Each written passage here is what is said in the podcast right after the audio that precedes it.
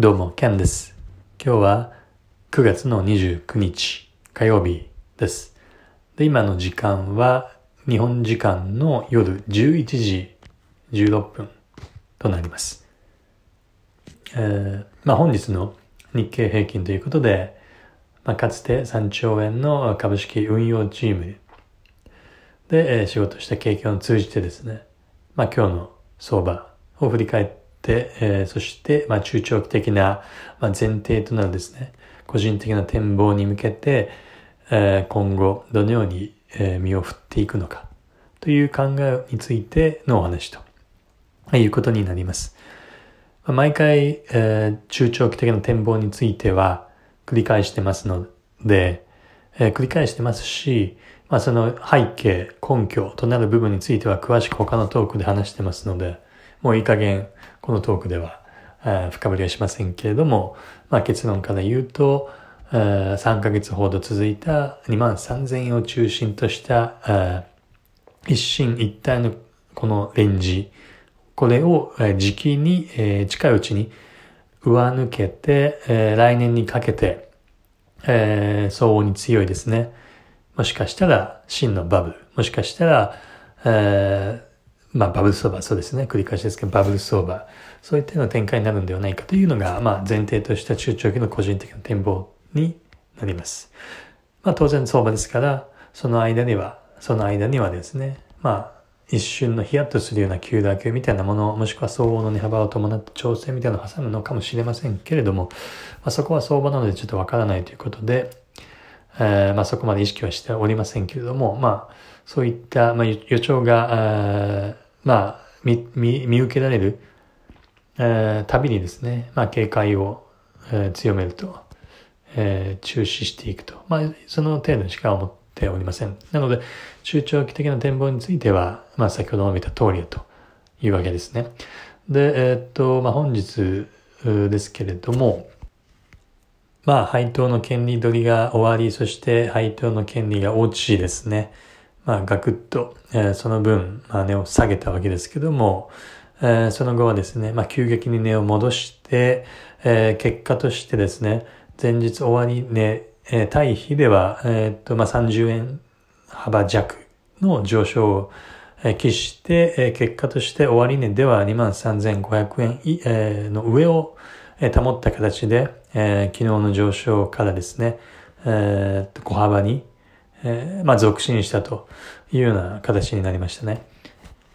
で、まあ、今週の、え、まあ、身の振り方の一つの、まあ、え、まあ、基本となる、えー、方針としてはですね、まあ、今週は基本的な様子見だと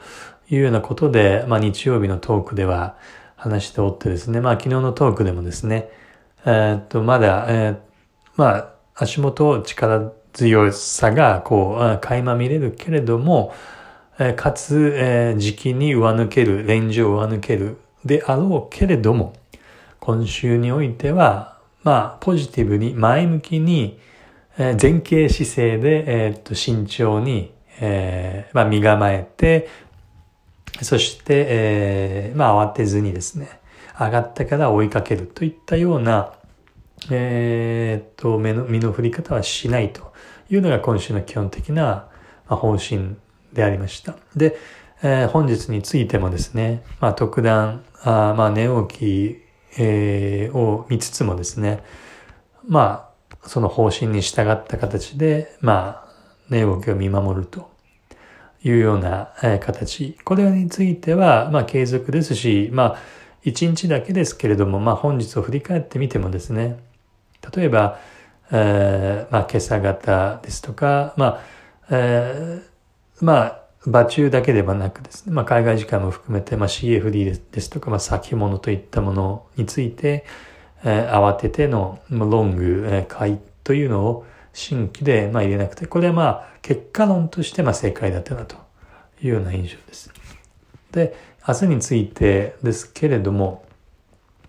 まあいろいろとですね、あのー、まあ強さを示す、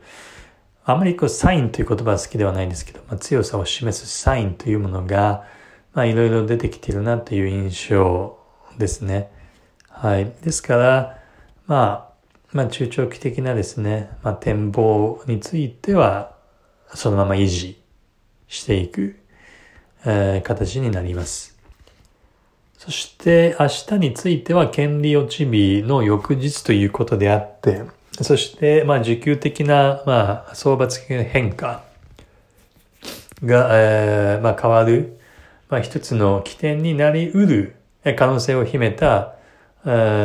ー、まあ時点、ポイントということですので、明日もですね、引き続き値動きについては、まあ、注目していく、えー、予定ですね。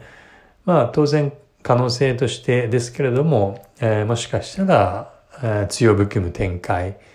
が、えー、まあ考えられるのかなというふうには、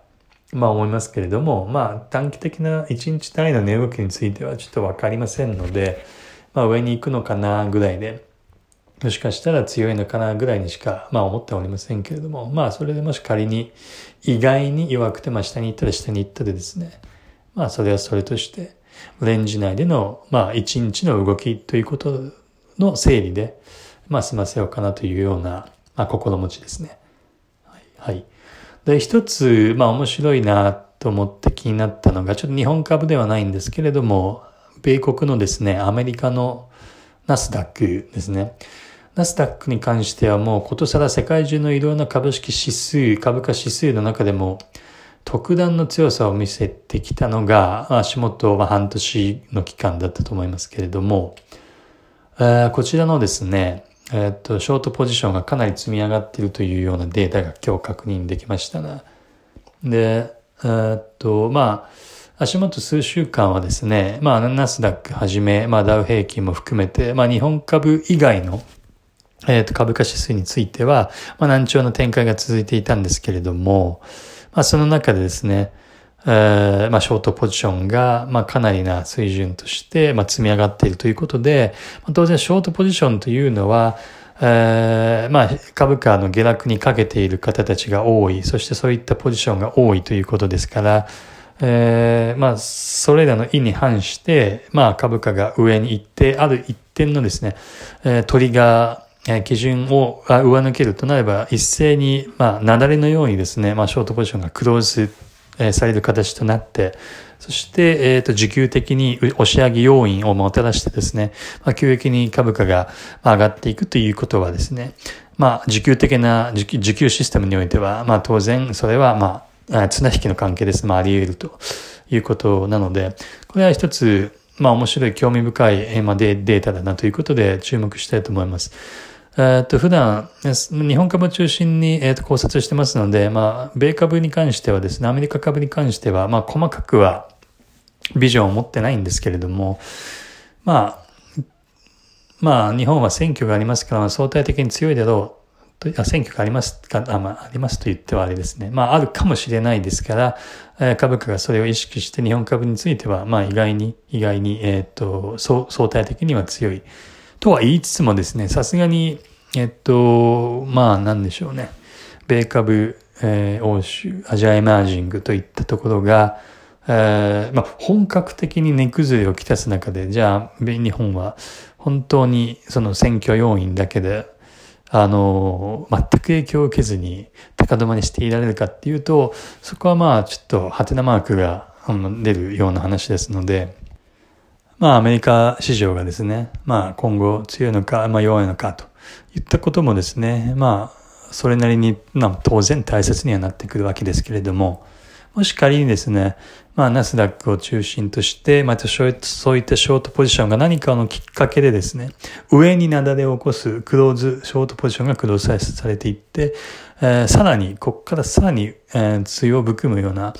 え展開がですね、まあ、欧米市場で、あの、まあ、発展、発現するんであれば、当然、えただでさえ相対的に強い日本株ですから、まあ、それはですね、あの、かなり大きな、まあ、影響をもたらすのかなというような形になりますので、まあ、そういったことが考えられますので、あの、注目、それのナスダックのショートポジションというのは、まあ、興味深い、えー、一つのデータとして、まあ、考え考えるというようなことですね。まあ、そして明日にの身の振り方についてはですね、まあ、これまで述べてきたことをまとめあの、踏まえて、まあ、明日もですね、まあ、積極的に、まあ、リスクを取ろうということは考えてませんね。今日と引き続き、えー、まあ、仮に上に、上に行ったとしても、まあ、レンジ内の、レンジ内の、えー、中での上昇ということであればですね、まあ、それなりの値幅を伴ったものであっても、それは見守ろうと思います。はい。まあ、いずれは、まあ、上抜けて相応の値幅を取れる。そして、その、あの、まあ、本日で確認されている強気サイン以外にもですね、まあ、そういったレンジを上抜けるっていう、まあ、何かのきっかけで上がっていくっていう時はですね、あの、他にもいろいろ確認できますから、で、今日時点においては、そういった意味では出揃っておりませんので、値動きだけでは、なかなか追いかけていくっていうのは、あまり、うん、レンジの終盤にかけてはあまり、え、まあリスクが高いので、まあ、そこは見送って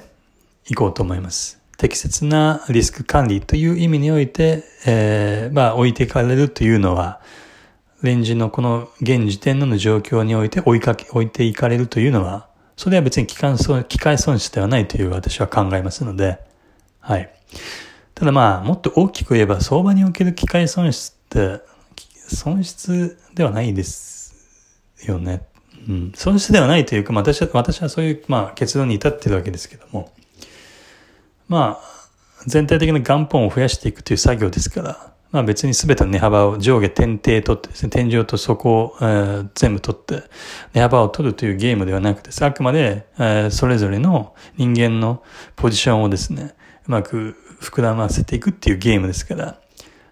うん。まあ別に機械損失を置いてかれるというのは別にさほど問題ではないですね。なぜかというと元本が減らないですけどね。待ってる、待ってる時間の方が長いし、まあ重要かなというような形でちょっとわかんない形で終わりましたけども、ありがとうございました。